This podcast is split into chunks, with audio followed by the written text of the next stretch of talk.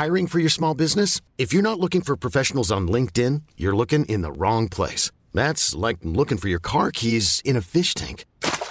LinkedIn helps you hire professionals you can't find anywhere else, even those who aren't actively searching for a new job but might be open to the perfect role. In a given month, over 70% of LinkedIn users don't even visit other leading job sites. So start looking in the right place. With LinkedIn, you can hire professionals like a professional. Post your free job on linkedin.com slash achieve today.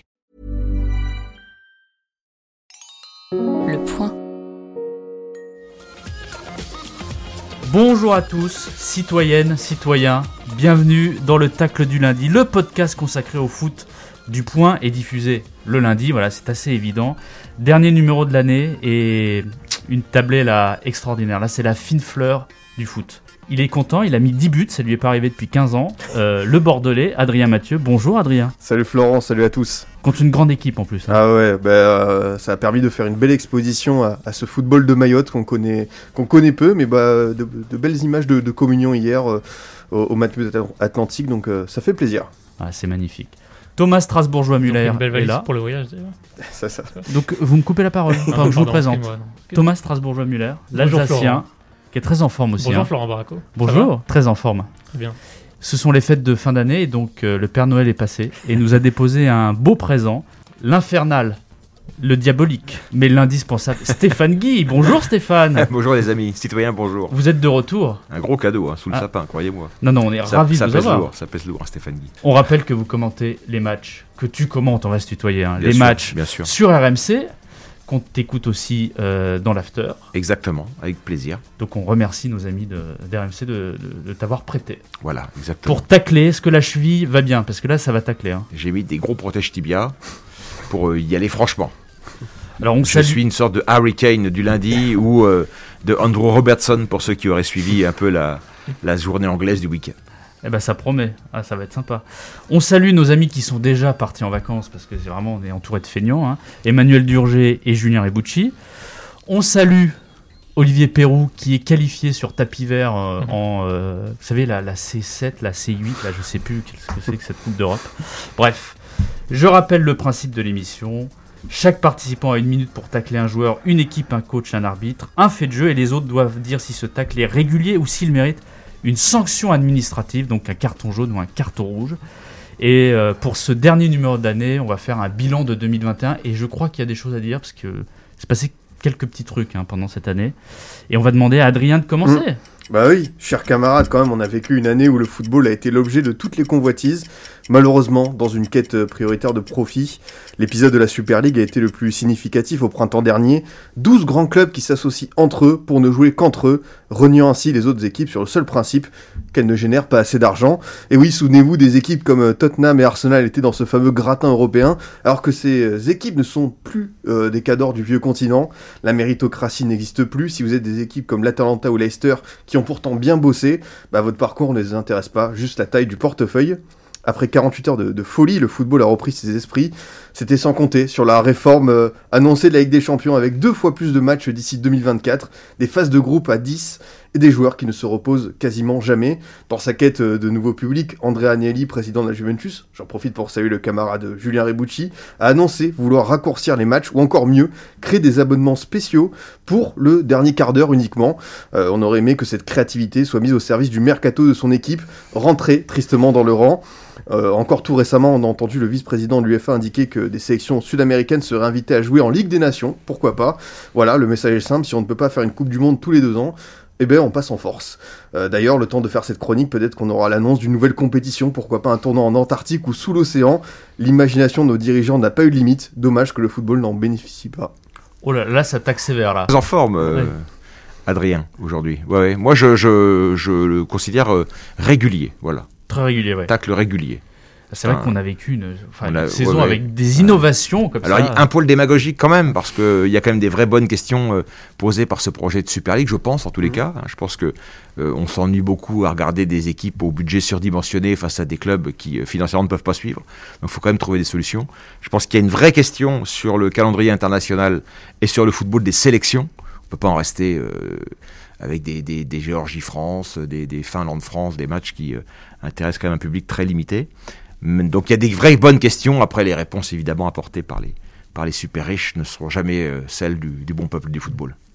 Là où on peut nuancer, alors c'est un tacle tout à fait euh, licite, mais là où on peut nuancer euh, le constat d'Adrien, c'est que pour la première fois, le peuple du football, surtout anglais, s'est révolté et a fait capoter un de ses projets, alors qu'avant tout passait, la VAR, etc., tout est passé. Là, il y a eu quand même une sorte de rébellion.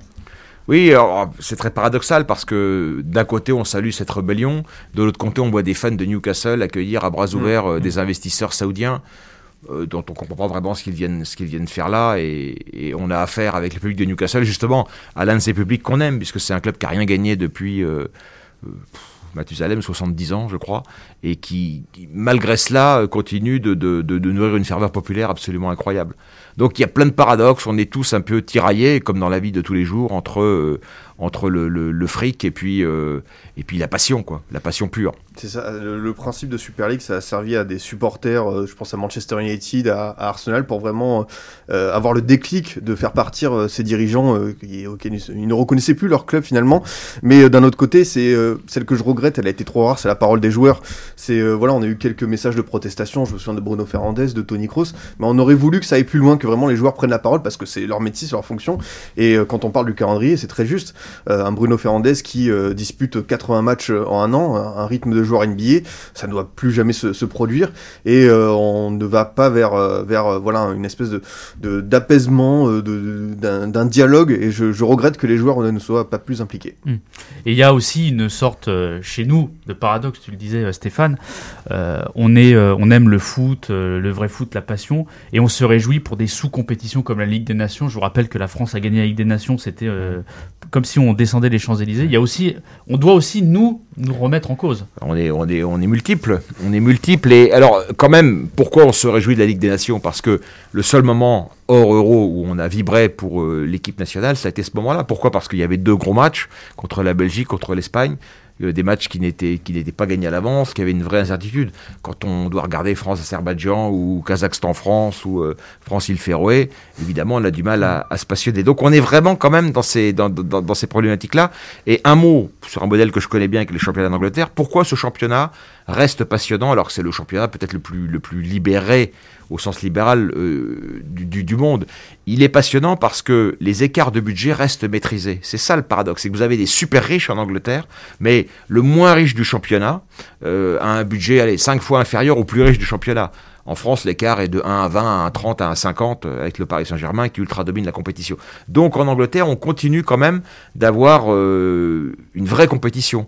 Un club comme Liverpool, un club comme Manchester United, même Manchester City, n'est jamais tranquille, ne peut pas se dire je vais aller à Burnley, je vais aller à Norwich et, je vais passer un après-midi euh, avec mon équipe réserve à, enfiler les buts. Ça n'existe pas. Donc voilà, tout, ça est au cœur de, de, nos réflexions et de nos débats. Oui, mais au-delà du budget, il y a aussi une, une sorte de, comment dire, de d'ADN et de philosophie de jeu. C'est-à-dire que euh, Burnley se dit pas Ah bah Manchester City arrive, je vais en prendre 5, bon bah je vais mettre à 10 derrière pour en prendre que 2. Exactement. C'est-à-dire qu'ils sont menés 2-0 et ils continuent d'attaquer mais aussi parce que euh, c'est un pays, ça, pourrait faire l'objet d'un podcast en soi, c'est un pays peut-être où la défaite est vécue moins dramatiquement qu'ailleurs.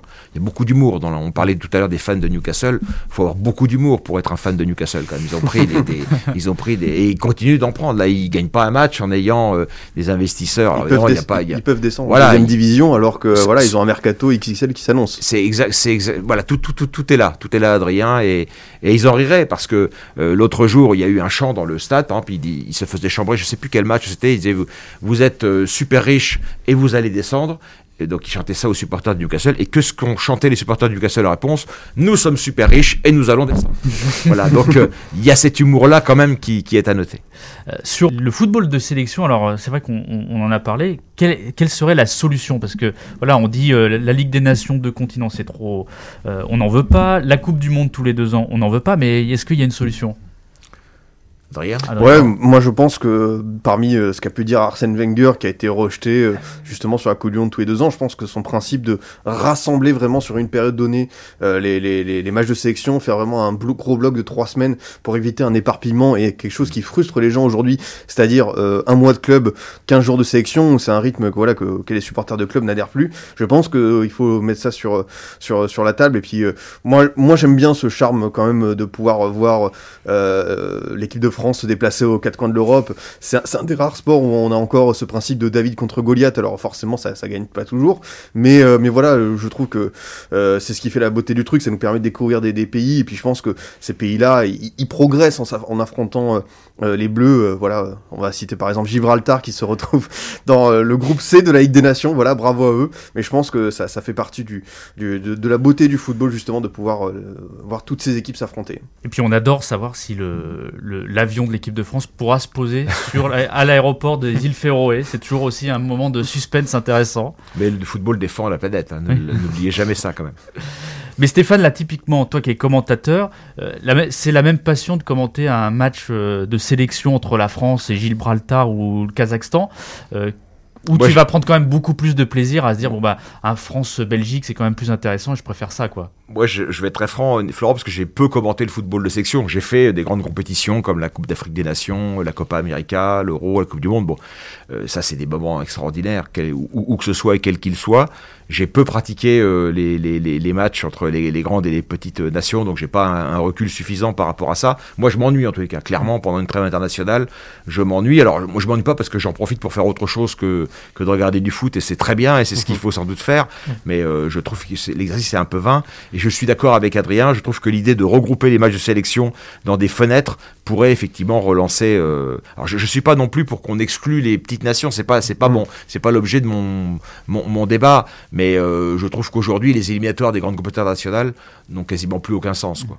Et ça permettra aux sélections de travailler plus sur la durée, de proposer donc une sorte de cohésion ouais. et vraiment un style de jeu, alors qu'une semaine éparpillée tous les, tous les mois, euh, c'est plus compliqué. Exactement. C'est ça. Mais en, comme on parle des réformes, par contre, pour le coup, euh, euh, ce qui va se passer au mois de mars avec euh, les barrages euh, de la zone Europe et euh, le Portugal, l'Italie qui vont sans doute se croiser, ça pour le coup, je trouve que c'est plutôt une formule intéressante. Forcément, quand on n'est pas concerné, quand on est neutre, c'est un vrai plaisir. Bon courage à nos amis italiens et portugais pour, pour ce qui s'annonce. En tout cas, Gianni, si tu nous écoutes, là, euh, t'as as du matos pour faire ta réforme. Hein. un petit coup d'œil à la VAR, alors qu'on dé on déteste la VAR d'habitude ici, mais là on l'aime bien. La VAR de l'UEFA n'a rien à dire, non, non, non. Quel, quel talent. Il est elle bon. ne hein. touche pas au règlement, elle ne Il touche est- pas à la Super League, elle n'en veut pas. Très bien. Très courageux la VAR, hein, comme d'habitude. Alors moi, je vais vous faire un, petit tacle sur, sur l'année du foot français qui a été encore euh, extraordinaire. hein. Vous savez, les, les, les, dirigeants du foot français, ça ose tout, c'est même à ça qu'on les reconnaît. Alors, euh, nous avions commencé euh, l'année avec donc la, la faillite d'un diffuseur au milliard, vous savez, le, le milliard de Mediapro qui était parti et Canal avait récupéré donc la Ligue 1 euh, pour rien, pour quasiment rien. Puis euh, nous avons eu euh, Amazon qui a débarqué et qui a eu donc le même nombre de matchs que Mediapro, mais pour trois fois moins cher. C'est magnifique, c'est le juste prix. Puis après, nous avons eu le, le- le feuilleton Messi. On s'est dit ça y est, la Ligue 1 revient, ça va être formidable. Et puis après, nous avons eu les stades, les violences dans les stades, avec des jets de bouteilles sur des joueurs, des invasions de terrain. Puis donc le dernier incident en date sur euh, la Coupe de France, donc euh, au stade Charletti avec euh, le match Paris FC Lyon qui a été interrompu. On ne sait même pas si ce match va pouvoir reprendre puisque dans le calendrier ça va être très compliqué. Et nous avons un président qui n'existe pas, qui n'intervient pas. Et finalement, tous ces incidents mis bout à bout montrent quand même une image du foot français euh, terrible et qui le foot français ressort de cette année 2021 absolument lessivé. Alors certes, il y a la victoire en Ligue des Nations, mais je ne suis pas sûr que euh, dans, la, boîte à trophées ce soit formidable. Mais voilà, l'image de marque euh, du, foot est quand même bien atteinte. Mais bon, comme diraient certains, c'est pas très grave puisque comme personne regarde la Ligue 1, puisque personne n'est abonné à Amazon, c'est pas très grave. Voilà, Adrien. Non, c'est vrai que sur euh, le, constat que, tu énumères, le, principal euh, doute, c'est sur euh, ce qui se passe dans les stades. C'est vrai que le, retour devait être une très belle fête. Ça l'a été. franchement, on a vécu de très beaux moments en tribune. Franchement, il y a des ambiances qui restent en France incontournables. Franchement, Lens, même s'il y a eu des débordements, tu vois. Le Vélodrome, la Méno, les Ultras du Parc, tout ça. Et forcément, ce qui se passe, parce que ça revient chaque week-end. Alors, je pense qu'il y a toujours eu des incidents. hein. Il y a eu le pétard sur Anthony Lopez. Il y a eu l'envahissement à Bastia-Lyon, mais comme c'est plus fréquent et surtout on a l'impression que certains s'en servent de défouloir. Voilà, ils ont été confinés pendant un an, un an et demi. Et, euh, et ce que je me suis dit euh, lors de Paris FC Lyon, c'est que même sur un 32e de finale à Charletti, tu n'es pas tranquille. Euh, C'est-à-dire que même là, euh, tu sais que, et là on découvre des éléments, euh, des hooligans euh, lyonnais, des ultras du PSG concernés aussi. On a l'impression qu'il y a un grand fourre-tout. Le problème c'est que j'ai l'impression que personne veut trop prendre la responsabilité de soit trop sanctionner, soit vraiment instaurer un dialogue. On avait vu une petite percée avec euh, Pablo Longoria qui a dit il faut qu'on se mette autour de la table, mais depuis il n'y a pas eu de véritable avancée. Et c'est vrai que malheureusement sur euh, ce qui se passe dans les stades, bah, on va aller vers euh, le tout répressif, alors que euh, voilà, moi je suis plutôt quelqu'un qui vise vraiment les grosses sanctions individuelles, parce que voilà, euh, les, groupes d'ultra ont été assez euh, réprimés ces derniers temps, et les clubs en ont besoin pour, euh, pour vivre. Donc euh, c'est vrai que pour euh, 2022, on espère que voilà, on trouvera enfin euh, un terrain d'entente parce qu'il y a du travail qui est fait par des associations de supporters, par des avocats, par, euh, par la ligue. Euh, c'est vrai que depuis 5 mois, je crois que je- sur Amazon, il y a dû avoir 6 ou 7 matchs interrompus. C'est- C'est beaucoup trop quoi. Oui, puis on se dit euh, que s'il y avait eu des sanctions fermes dès euh, euh, Nice-Marseille, on n'aurait peut-être pas vécu là cet automne terrible. Stéphane? Ouais, alors après, c'est un mal endémique. hein. C'est la violence dans la société, la violence dans le football qui se manifeste tous les week-ends, partout en France, dans les petites divisions, dans les matchs de jeunes. euh, C'est, c'est... Et à un moment donné, ça, ça, ça, ça remonte. C'est une culture. Euh, c'est peut-être pas dans le sujet, mais je vais vous faire part d'un, de- puisque je suis là pour ça, peut-être, pour de faire part d'un- d'une expérience personnelle. J'ai commenté il y, a, il y a quelques années pour Canal le, le, le Lyon, le Saint-Étienne-Lyon gagné par Lyon à, à Geoffroy Guichard 5-0, avec euh, le jour où Fekir sort son Mhm. maillot et, et chambre les supporters stéphanois. Et j'étais en direct, et j'étais en direct dans un stade que je sentais justement au bord de l'explosion. Et je, il y avait une espèce de, de- un- un- il y avait un climat de haine dans ce stade qui n'était pas normal, et je sentais qu'il pouvait se produire quelque chose de très très grave ce soir-là. Et donc spontanément, euh, spontanément parce que je le sentais comme ça dans mon commentaire en direct, j'ai beaucoup critiqué le geste de Nabil Fekir et mon consultant Eric Carrière euh, a abondé tout à fait. Enfin, on était évidemment de la, de la même opinion. On s'est fait évidemment matraquer euh, et, et on continue de l'être à chaque fois que ce but-là est remontré. Mais parce que je pense qu'effectivement la prise de conscience elle n'est pas là. Ce, ce soir-là, on a frôlé. alors, euh, bien heureusement, il y a eu un envahissement de terrain. Et après, ça s'est ça s'est arrangé, le match a été terminé, etc. Mais il y avait déjà ces prémices-là et déjà cette inconscience collective qui voulait que on chambre. Non, on chambre pas. Il y a, il y a des- il y a des différences. Il y a très longtemps en Angleterre, j'ai aussi commenté un Manchester City Arsenal, Adebayor euh, marquant euh, un but pour Manchester City et Alain Chambré, il a été suspendu très sévèrement tout de suite. Voilà. Et je pense qu'effectivement, il faut prendre le mal à la racine et il faut être immédiat et très fort dans, dans, dans, dans, la sanction. Et se dire qu'aujourd'hui, on est en train de reparler de mettre des filets devant les tribunes, c'est effrayant. C'est effrayant. Hi- Hier, je commentais donc Tottenham-Liverpool où les supporters de Tottenham sont à 2 mètres de la pelouse. Il y avait une ambiance magnifique. Euh, c'est- comme ça qu'on a envie de voir le football. Donc c'est effectivement un mal qui doit être pris euh, euh, en main, mais de façon très très active euh, par les dirigeants.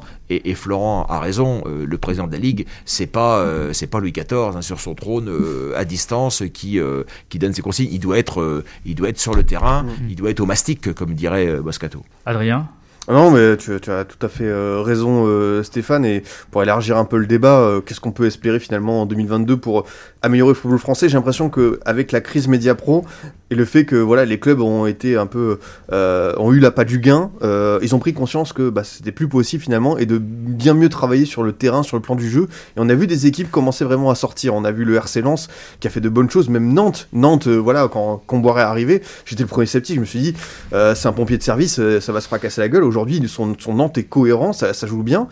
Du coup, je me dis que voilà, les entraîneurs, tout ça, tout ce petit monde s'est rendu compte que bah, dépenser des millions pour des joueurs, c'était plus forcément possible euh, à, chaque instant. Et du coup, bah, on a des équipes qui jouent de mieux en mieux. Je trouve que le niveau homogène de la Ligue 1 a progressé.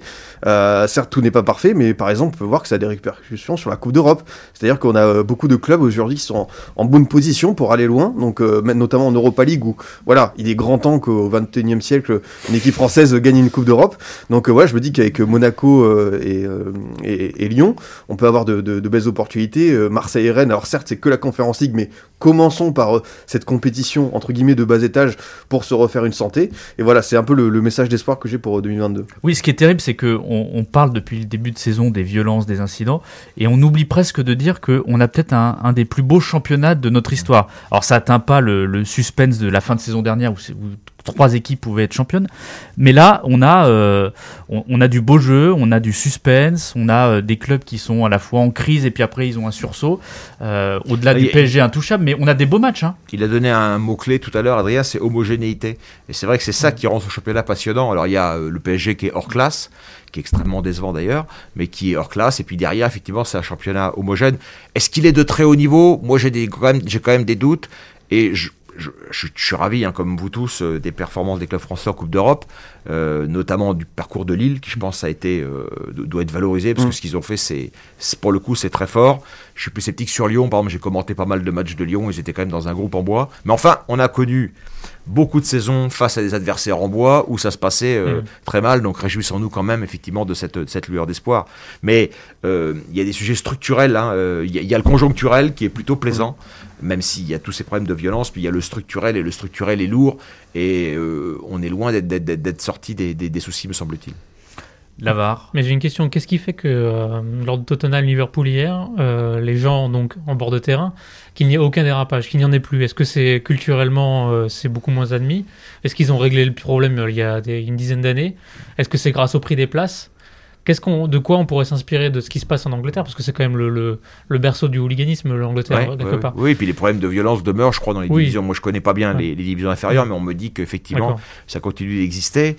Euh, Évidemment, il y, a- une di- il y a une différence de, de- de culture, c'est tout. Mm. Déjà, par exemple, quand vous êtes dans un stade et que vous vous comportez mal, votre voisin va pas se barrer, il va vous réprimander. Mm. C'est une espèce d'autorégulation entre les, entre les citoyens qui se, qui, qui, qui, qui, qui s'opèrent. Il y a eu des mesures euh, très très fortes de prise. Euh, un, un, un, un- un supporter qui se comporte mal dans un stade, il est sorti immédiatement Mm. par les stadiers. Donc il y a, alors, il y a aussi l'argent, effectivement. Ils ont augmenté le prix des places et ils ont, euh, ils ont sans doute de ce point de vue-là euh, mis, mis des barrières. Mais il me semble quand même, moi, je, je vois, je vais- je- quand je vais à Liverpool, j'ai pas l'impression que c'est euh, que les cadres supérieurs qui sont au stade. hein. Ça Mhm. reste un sport éminemment populaire et j'ai pas souvenir d'un seul incident Mhm. à Anfield depuis que j'y vais, quoi. Enfin, il y a, on, on cite beaucoup le- l'exemple anglais. Enfin, il y a un club français qui a résolu tous ces problèmes, C'est le PSG. c'est le PSG. hein. Eh oui. C'est le PSG, tout à Voilà. fait. Et en ayant quoi? En ayant une, quand même une, une solution assez radicale. Oui, voilà. Mais peut-être que la solution radicale, elle est indispensable pour euh, s'acheter la paix dans Ah, le mais de toute façon, de toute façon, je pense que là, il y a beaucoup de clubs.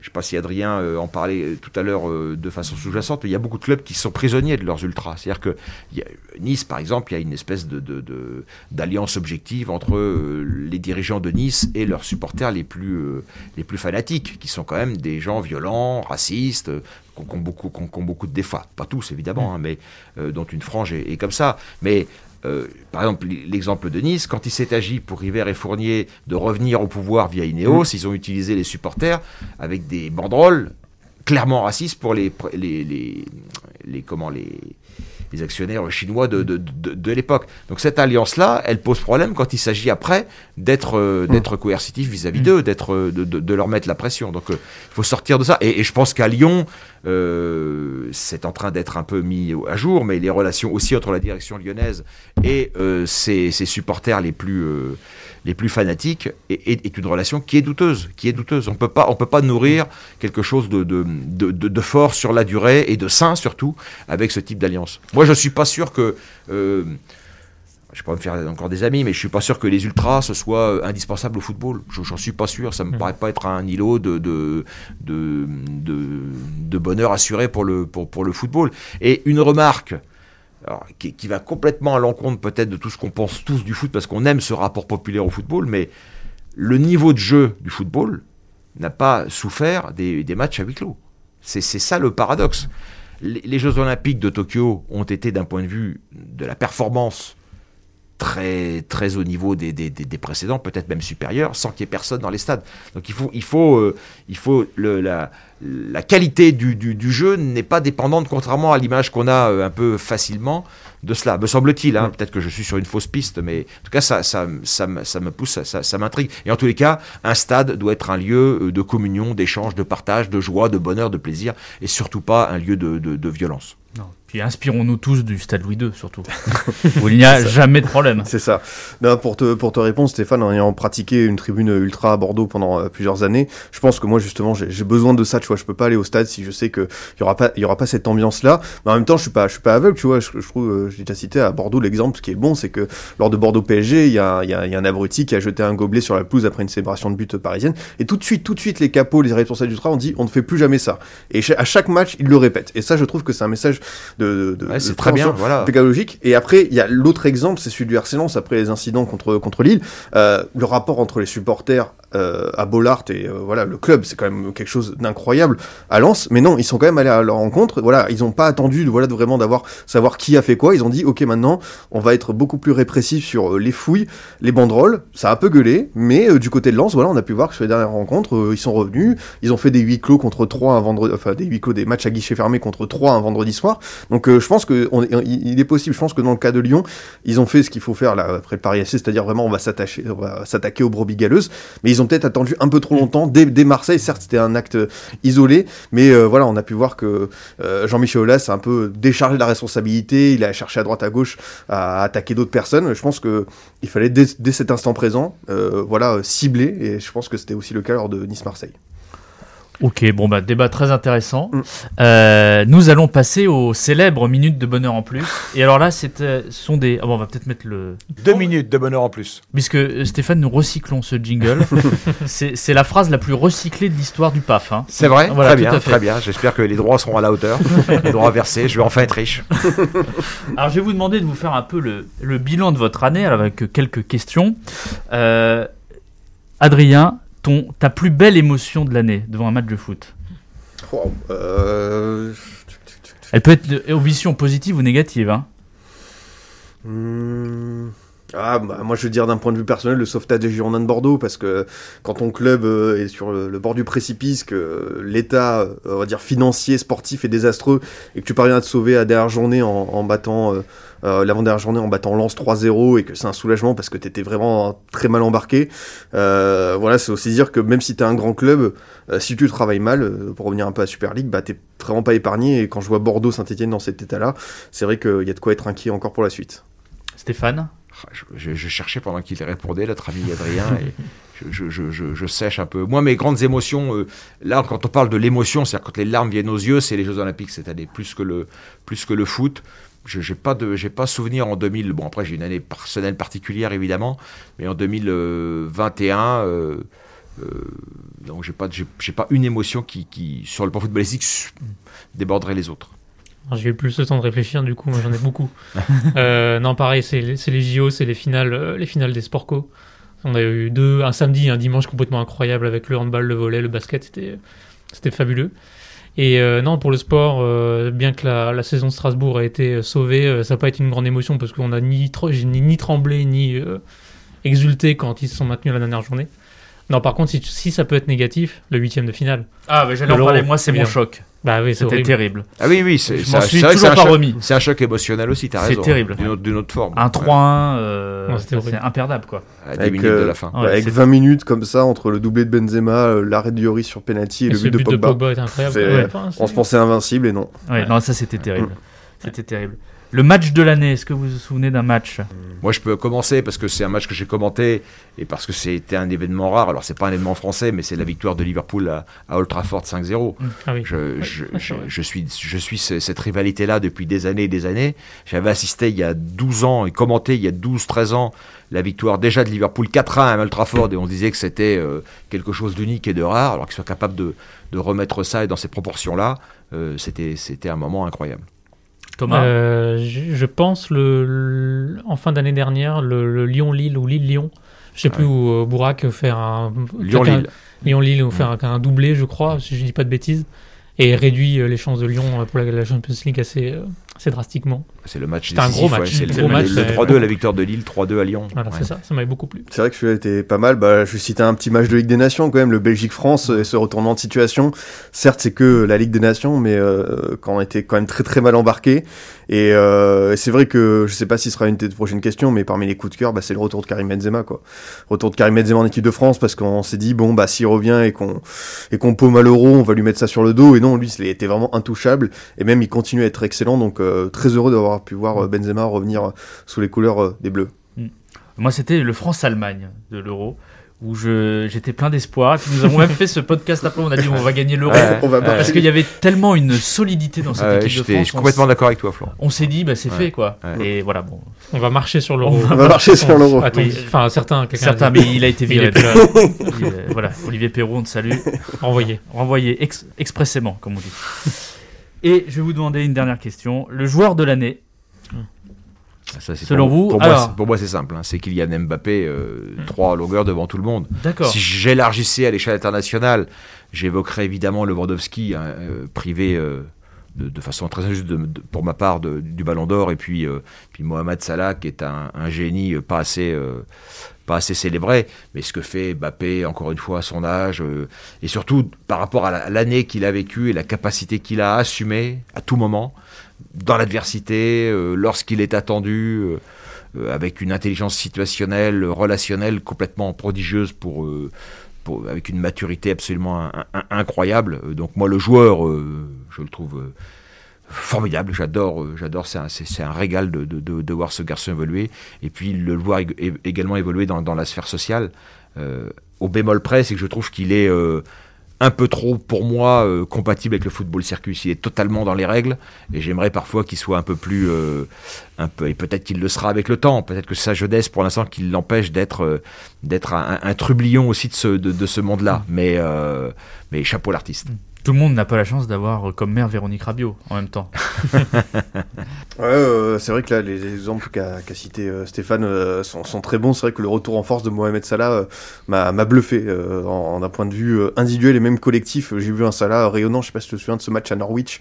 Une passe qu'il livre pour Mané de l'extérieur du pied. C'est c'est ce genre de geste pour quand même football. Et justement, bah, j'ai commencé à parler Benzema, mais c'est un joueur coup de cœur de Ligue 1 parce que voilà, on est un, un podcast qui aime ce championnat. Et TJ Savanier parce que franchement, c'est un joueur qui est un peu à part. Il pourrait sans doute être beaucoup plus haut aujourd'hui. Il pourrait jouer la, la Coupe d'Europe sans problème. Il est resté à Montpellier, même en l'absence de Delors et Laborde, il continue de, de régaler. Donc euh, voilà, euh, j'aime beaucoup TJ Savanier. J'espère en 2022 le voir au moins une fois en équipe de France. Alors, quand vous parliez des grands sujets de honte du football français de cette année, il y a évidemment, parce que tu parles de Savanier, l'incapacité à envoyer une équipe au JO compétitive Bien en sûr. football. Mmh. C'est vrai qu'on aurait une pu grande, le dire. grande honte. Ça, c'est peut-être le, le point central de la honte du football français.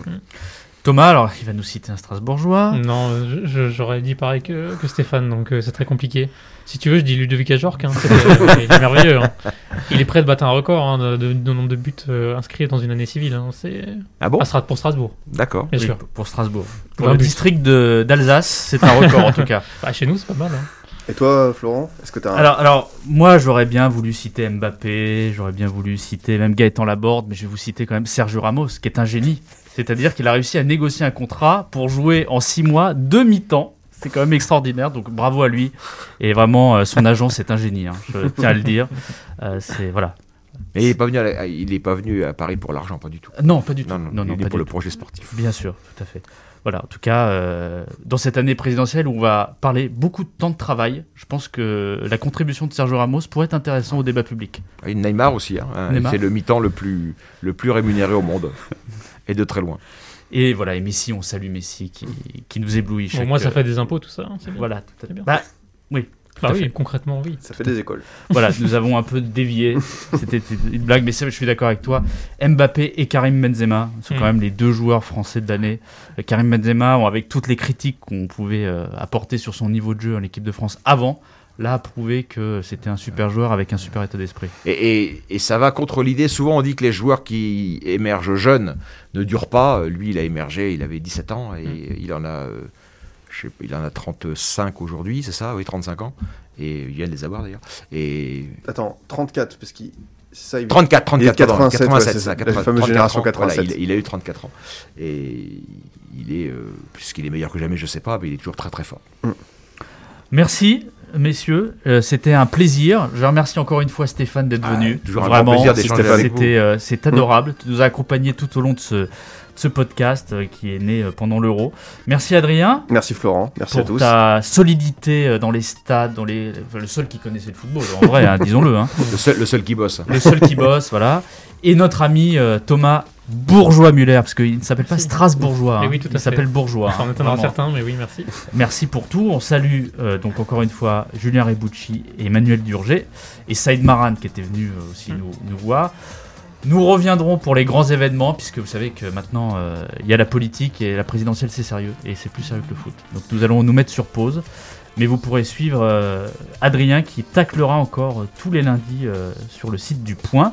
Et merci à nos chefs qui nous ont fait confiance quand même, euh, Mm. et qui nous ont jamais censuré. Jamais. Mm. Jamais. Sauf une fois. Enfin bon, je préfère pas le dire. merci beaucoup. Euh, passez d'excellentes fêtes de fin d'année et à très bientôt. Bonne À fête. bientôt.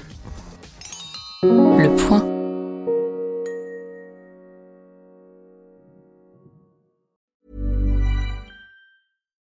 This is the story of the one. As a maintenance engineer, he hears things differently.